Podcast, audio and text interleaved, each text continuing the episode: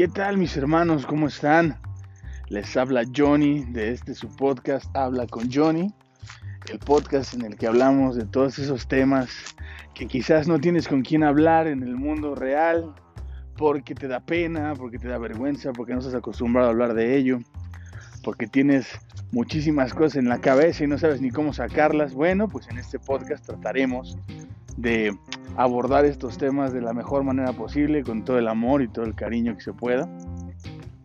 El día de hoy hablamos de un tema que en especial, en lo personal, tiene una, un impacto muy fuerte sobre mí, ya que fue algo con lo que viví durante muchos años, y el tema de hoy es la ansiedad.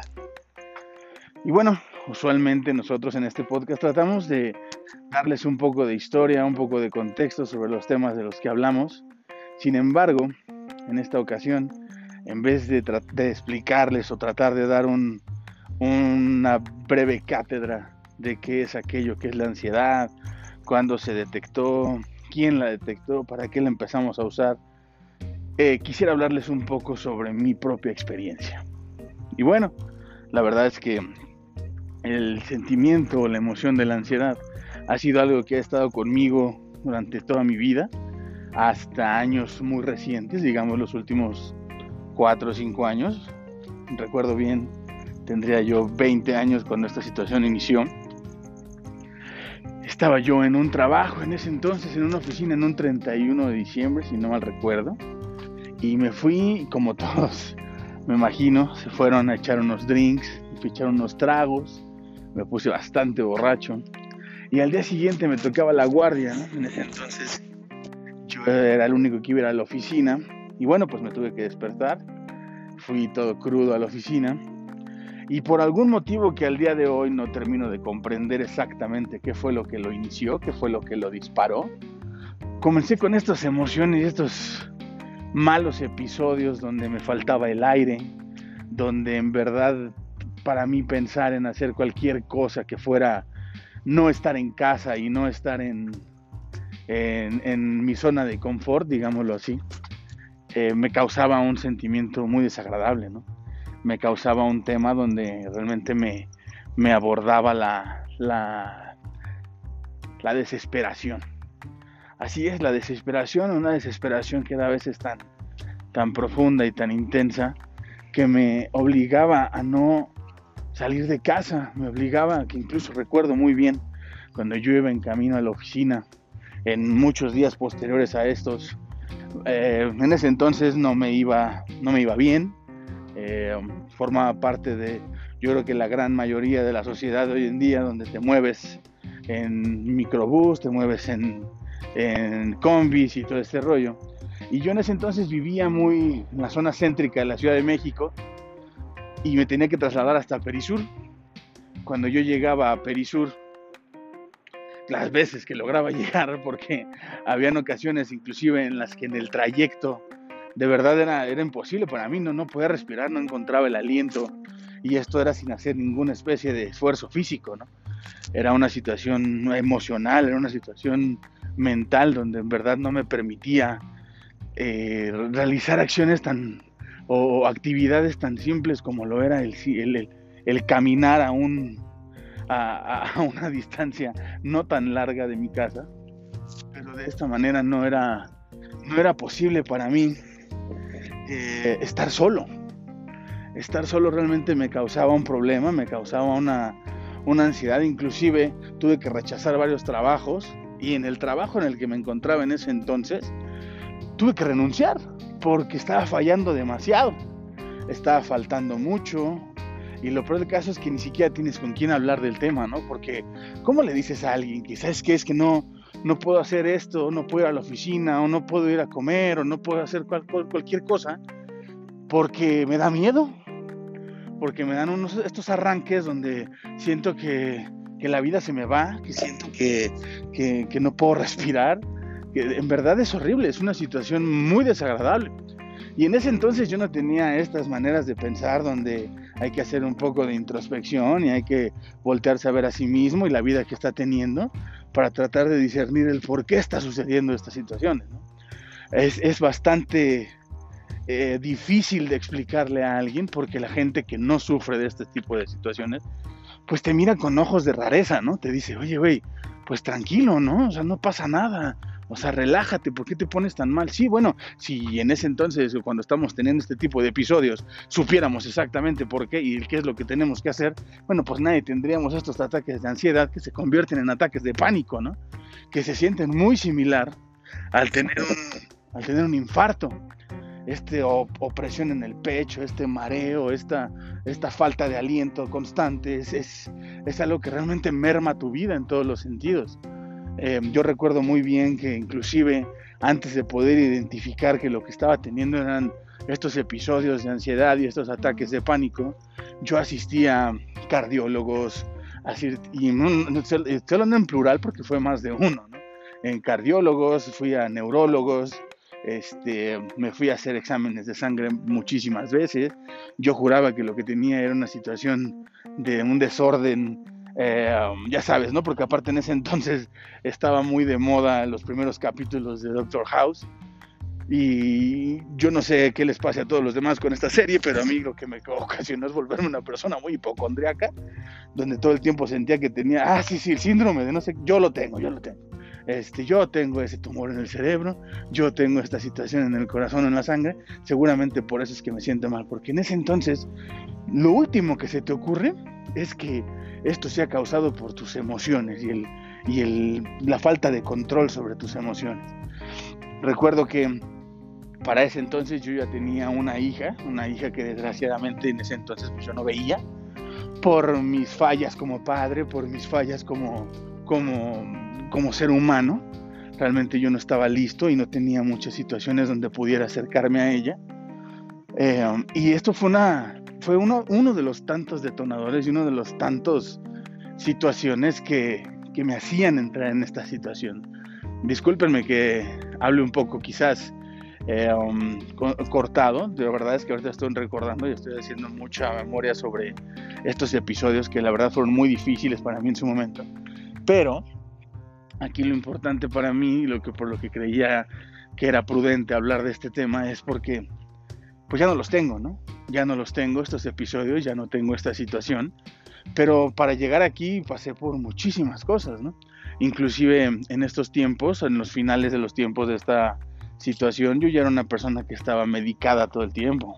Ya se hace por, por alcohol, ya se hace por este, pastillas, porque a mí lo que empecé a ver en ese entonces me recetó Ativan, que mientras que sí, efectivamente, es uno de los más ligeros de, la familia del diazepam, pero aún así no deja de ser un medicamento que lo que hace es atontarte, que lo que te hace es adormecerte lo más que, lo más que se pueda para tratar de alguna manera de controlar estos, estos episodios que está uno viviendo. Sin embargo, ya me veía yo en una, en una situación de adicción y no necesariamente a la sustancia, sino una adicción que al final del día creo que eso pasa con todas las drogas, una adicción al evadir la realidad, al evadir cuál era lo que me estaba sucediendo. Y estaba yo en una relación en ese entonces que ha sido la relación más larga que he tenido y ha sido la situación más destructiva que he vivido, pero es una, es una relación que me liberó de muchas cosas y una de ellas fue, fue la ansiedad, o más bien estos ataques de ansiedad o el aprender a manejarlos de cierta manera. ¿Por qué? Porque tuve que salir de la Ciudad de México, irme a otro estado de la República, un estado donde ya no tenía esa zona de confort, ya no tenía un hogar a donde regresar y resguardarme bajo las alas de mi padre o de mi madre, o simplemente el cariño y el, y el, digamos, el confort de tu casa, ¿no? Ya no lo tenía, ya tenía que valerme por mí mismo, ya tenía que decir, bueno, no me puedo subir a un avión ahorita de volada, y, regresar a casa, ¿no? Porque pues los aviones no están disponibles para ti ni que todos fuéramos Bill Gates, ¿no? Entonces, ¿qué fue lo que pasó? Llegó un momento, recuerdo bien que estaba caminando por una calle bastante noche, bastante eh, deshabitada, y me pasó un pensamiento por la cabeza que creo que fue el, decisivo y el, el momento de, de no retorno, gracias a Dios, esta situación de ansiedad, donde dije, bueno, ya no puedo vivir así, ya no puedo estar de esta manera, no puedo estar teniendo que salir corriendo nada más porque vine a Walmart y, tengo demasiado miedo de no tener la capacidad pulmonar o la capacidad cardíaca para regresar a mi casa. Entonces, em, lo que tuve que hacer fue decidir, bueno, pues si te vas a morir, muerte, ¿no? Muerte, pero porque esto no es vida esta manera de estar haciendo las cosas no es vida y no es que yo esté diciendo o esté propagando la idea de, oye, si, me quería suicidar una cosa así. No, no, no, no, no, para nada. Simplemente fue un, bueno, ya no puedo estar viviendo de esta manera, necesitamos dejar que las cosas sucedan.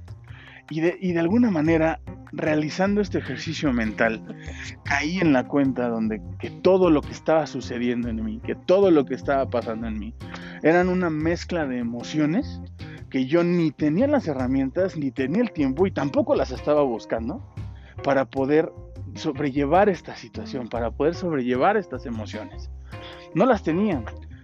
Yo que tanto hubiera querido, qué más hubiera querido yo, que desde muy temprana edad yo hubiera tenido la cosquillita y esta situación eh, mental de querer tener un crecimiento emocional, de querer tener un crecimiento mental, pero no la tuve. Entonces tenía cero, cero, cero, cero habilidades, cero herramientas para poder enfrentar estas situaciones y lo que me llegó fue un sentimiento de supervivencia. Ahora, no estoy diciendo que ustedes esperen hasta esto o que esta sea la forma en la que yo em, sugiero que traten estas situaciones, no, para nada. Yo lo que sugiero y lo que les, recomendaría de todo corazón, primero que nada es acepten que tienen un problema. Porque a veces la ansiedad se refuerza justamente por esta negación donde estamos, no, es que yo no puedo estar así, es que yo tengo hijos, estoy casado, tengo un trabajo y, no puedo estar de esta manera. Y bueno, sí, efectivamente no puedes estar de esta manera, pero acepta que estás de esta manera, primero que nada. En estos momentos donde tienes estos episodios de ansiedad, es importantísimo, de verdad, y eso no es algo que quizás les pueda enseñar por medio de un podcast, porque tendríamos que eh, tener una conversación o, tendríamos que, cuando menos, saber una, ayuda visual. Pero lo que sí es muy importante es que aprendas técnicas de respiración, como más o menos, que es la misma técnica de respiración que utilizan en el ejército de Estados Unidos, en toda esta parte de SWAT, y como parte de su entrenamiento de la gente que va a Irak y todo este rollo o en su momento Afganistán, donde hayan ido, que es aprender a respirar de forma tranquila en situaciones de riesgo y en situaciones de peligro, porque al final del día la ansiedad es la respuesta automática de tu cuerpo ante una situación de peligro. La única diferencia entre nosotros y la gente que está en el ejército o la gente eh, hace muchísimos años, cavernícolas y todo este rollo, es que nosotros no estamos en una situación de peligro, nuestra vida no está peligrando, pero de alguna manera físicamente o por medio de nuestros pensamientos le estamos diciendo a nuestros Aiki que estamos en una situación de peligro. Entonces, de forma automática y como parte de nuestra evolución, el ser humano lo que hace es ponerse en situación de huida.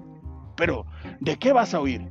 ¿De qué vas a huir si estás sentado en tu oficina, si estás sentado en un gimnasio o en tu casa o en el trayecto o en un viaje o lo que sea? No tienes que huir de nada. Lo que estás haciendo es huir de tus propios pensamientos. Y esto es lo que pasa, no te estás sentando a tratar de analizar un poco de dónde están viniendo esta, esta sensación de peligro. Porque al final del día, como les repito, la ansiedad es eso, es que tu cuerpo, tu mente está detectando que algo está sucediendo que te está poniendo en peligro tu vida.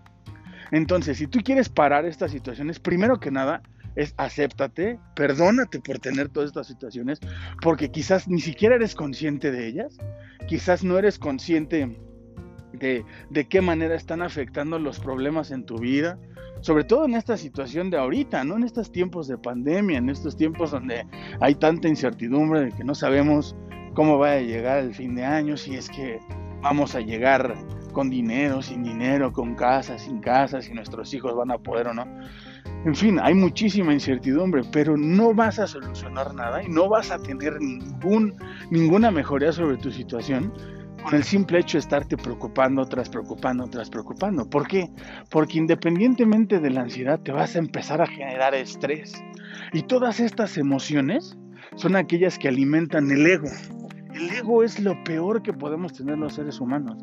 Es esa madre que te dice que no, deberías de chingarte al amigo, no, deberías de este, serle infiel a tu vieja porque, porque no, tú, tú eres un macho y porque seguramente ella también lo está haciendo. Eh, todo eso, todas esas cosas que te hace hacer malas, no, sí, termínate esa botella, no, sí, termínate esos 45 tacos, no, sí, toda esa situación que te pasa es tu ego, es tu ego hablándote, porque tu ego se, se, nutre y se satisface de todas aquellas emociones negativas que llegues a tener. Ahora, en el tema de la ansiedad específicamente, el cerebro y el ego es de verdad un maestro, es todo un, un sensei de cómo decirte justamente las cosas y cómo irte dando las cosas justamente en tus pensamientos, en tus emociones, para que te sientas cada vez peor. Pero lo que debemos de desarrollar de alguna manera es el control sobre nuestras propias emociones. Hay gente que te dice, bueno, es que eso es estúpido, ¿no? Porque pues tú eres tú y obviamente si esas emociones están dentro de ti, pues tú tienes el control. Pues no, desgraciadamente no, se requiere mucho entrenamiento, se requiere muchos eh, eh, seguimientos, se requiere que tengas la fuerza de voluntad para decir, bueno, yo soy el que controla mi cerebro, yo soy el que controla las cosas que pasan por mi mente. Y esto no es un trabajo de un día, no es un trabajo de que, ah, bueno, chingate dos meses y después de dos meses ya vas a estar como nuevo. No, es un trabajo continuo. A cualquier persona le puede pasar. Yo sé que mucha gente que puede estarme escuchando nunca ha tenido esos ataques de pánico, nunca ha tenido esos ataques de ansiedad o los han tenido por situaciones muy específicas. Pero te puede pasar en cualquier momento. ¿Me entiendo? Porque aquí, aquí la situación es que muy poca gente, muy pocas personas están tratando de tomar conciencia sobre lo que es su propio ser sobre lo que es realmente tus emociones, tus pensamientos. Y si tú las dejas a un lado y si tú no les pones atención, estas van a ir creciendo y van a tener vida propia. Y por eso el día de hoy vemos a tantas personas de 40, 50 años teniendo estos, estos problemas existenciales que se supondría debieron de haber pasado en los 20, en los 25 o en la adolescencia.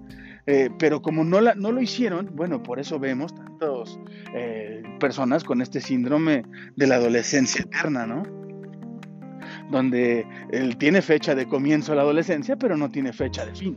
Y todos estos sentimientos de, la ansiedad, de la depresión, de, en fin, todas estas emociones negativas que nos van mermando nuestra vida, pues vienen justamente de eso, de no tener, no tener la educación emocional que nos debieron de haber impartido nuestros padres, nuestros tutores, nuestros, nuestros maestros. No, nunca lo hicieron. Y nosotros vamos ahí por la vida, sobre todo en, nuestra generación, de los 30 en adelante, no tuvimos estas eh, enseñanzas cuando debieron de haber sido, ¿no? Cuando fueron en, nuestra vida adolescente, en nuestra vida eh, eh, de niñez. Pero eso no te exime de la culpa de que hoy en día que eres adulto, de que te das cuenta que tienes un problema, de que te das cuenta de que hay una situación en tu vida y de que estás mermando también la vida de los que te acompañan, de los que están a tu lado, porque una situación de ataques de ansiedad, de ataques de pánico, de depresión, no, lo, no nada más los vives tú, no nada más los vive la persona que se lo está sufriendo, lo vive todo tu alrededor. Yo recuerdo perfectamente cuando yo estaba en esta situación, veía a mi padre, veía a mi madre, veía a mis hermanas donde realmente se preocupaban por mí y sufrían por mí. Y entonces vivían con una preocupación de, bueno, y este güey habrá llegado bien al trabajo y estará bien eh, allá y no le empezarán a dar ataques. Y, la respuesta habitual de tu familia, porque te aman, es tratar de encapsularte y meterte en este caparazón de nuevo de protección, porque, bueno, pues es la respuesta automática de alguien que te quiere. Pero eso no es lo que debería de suceder. Lo que debería suceder es, tener el momento de enfrentarnos a nosotros mismos, de decir, bueno, a ver, tengo estas emociones, perfecto, vamos a ponerles nombre y apellido, agárrate un cuaderno y en estos momentos de ansiedad quizás sea un poco complicado si es que todavía no empiezas con esta situación de técnicas de respiración que te ayuden a mantenerlo a raya o que no estés medicado, que tampoco tiene nada de malo, digo, el optar por la opción médica o clínica farmacéutica para poder salir adelante más o menos, es más que justo y más que válido porque en verdad es algo que sí te puede joder la vida las 24 horas del día. Entonces, si tú quieres realmente tener una situación donde te sientas bien la mayoría, la mayor parte del tiempo necesitas hacer análisis, necesitas que una vez que pase el episodio, tratar de analizar y tratar de apuntar y, volverte consciente de qué emociones son las que estás teniendo. ¿Qué pensamientos pasaban por tu cabeza mientras estabas teniendo el episodio? Ahora, mucho mejor si mientras lo estás teniendo, puedes apuntarlos. ¿Qué es lo que está pasando por mi cabeza? Porque siempre que tenemos un ataque de ansiedad o siempre que tenemos una situación de una emoción negativa, algo está pasando por nuestra cabeza. Algo sí les puedo decir y, es algo con lo que yo hoy en día estoy tan, tan enamorado de haber conocido eso, es que todo lo que te sucede de emociones negativas, todo, y eso no, no me lo creen a mí, pónganlo ustedes en práctica y revisen en sus propios seres. Todo lo que te está pasando de mal, tú te lo estás causando. Nadie te lo está causando.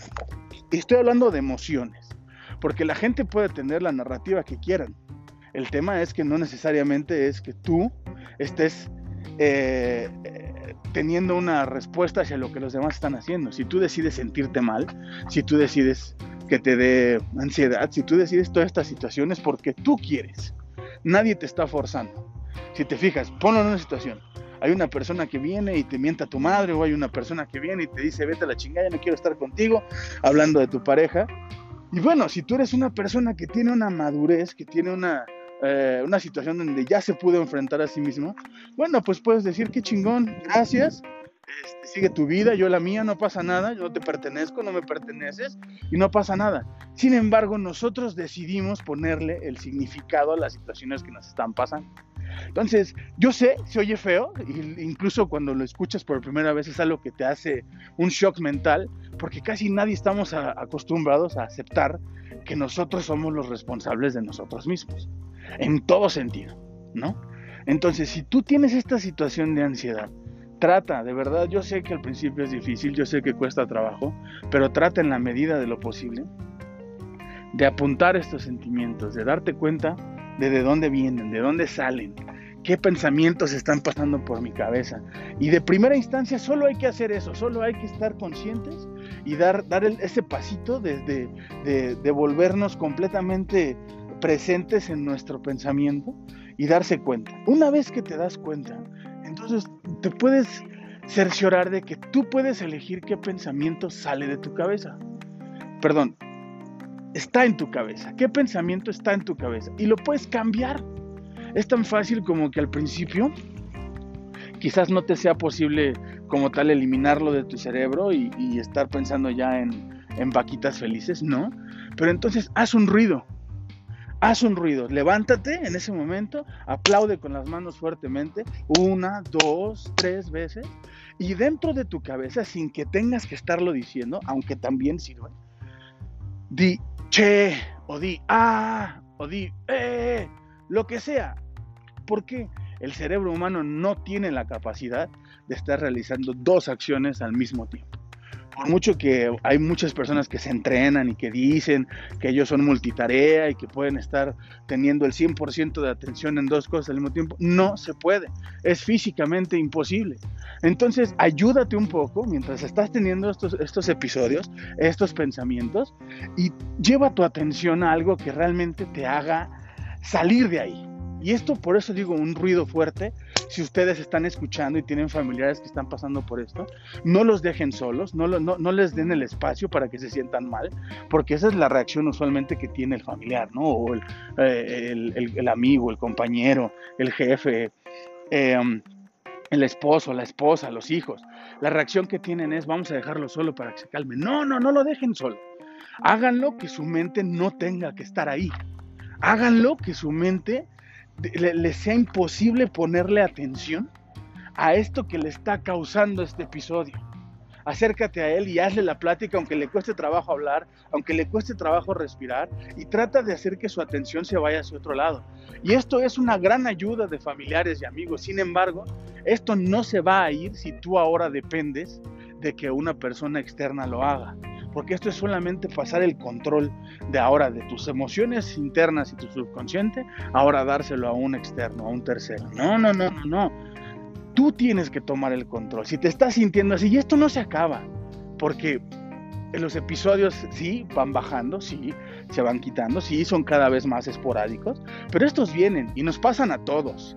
Cuando te corren del trabajo, cuando te deja la mujer o el hombre, este, cuando te peleas con la madre, cuando te peleas con el hermano y hay una situación de miedo o, de, o de, preocupación, te puede llegar a, puedes llegar a tener este tipo de episodios donde no los puedas controlar. Y esto es, este tipo de, de acciones son las que te van a sacar de ahí. ¿Sale?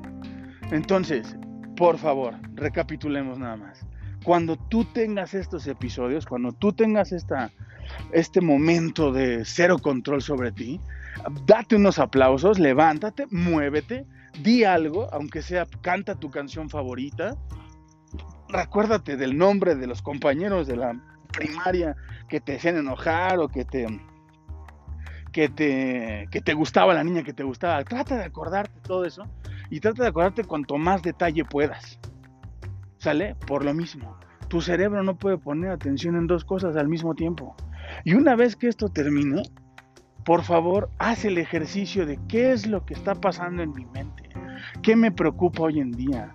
¿Qué situaciones existen que me están causando este, este sentimiento que se está yendo en lo más hondo y en lo más profundo de mi psyche? Y que la manera en la que está saliendo es con estos episodios. Todas las cosas que tenemos en nuestra vida, todas las emociones que tenemos, son causadas por nosotros mismos.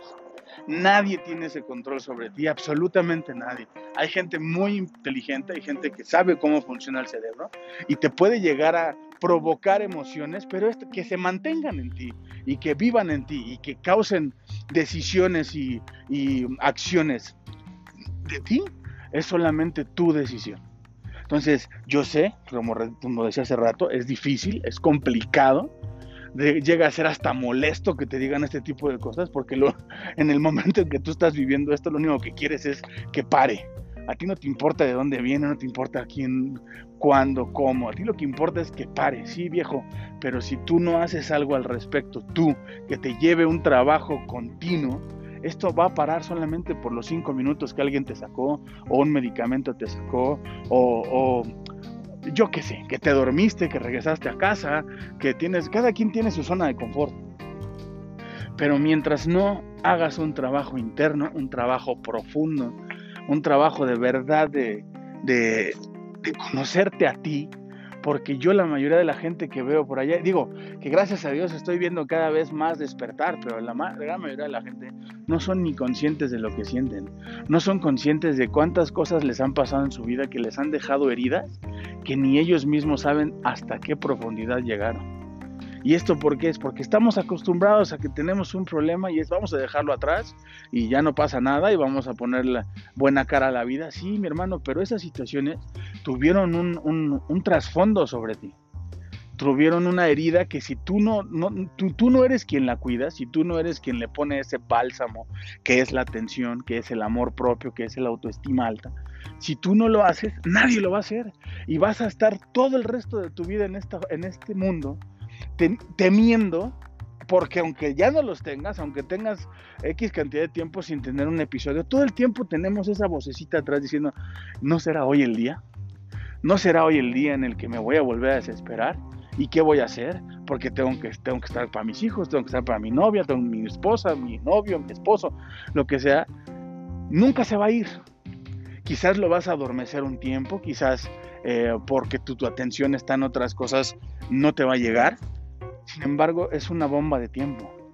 Y esa bomba de tiempo solo tú tienes el código para desarmarla. Y el código es muy sencillo, mis hermanos.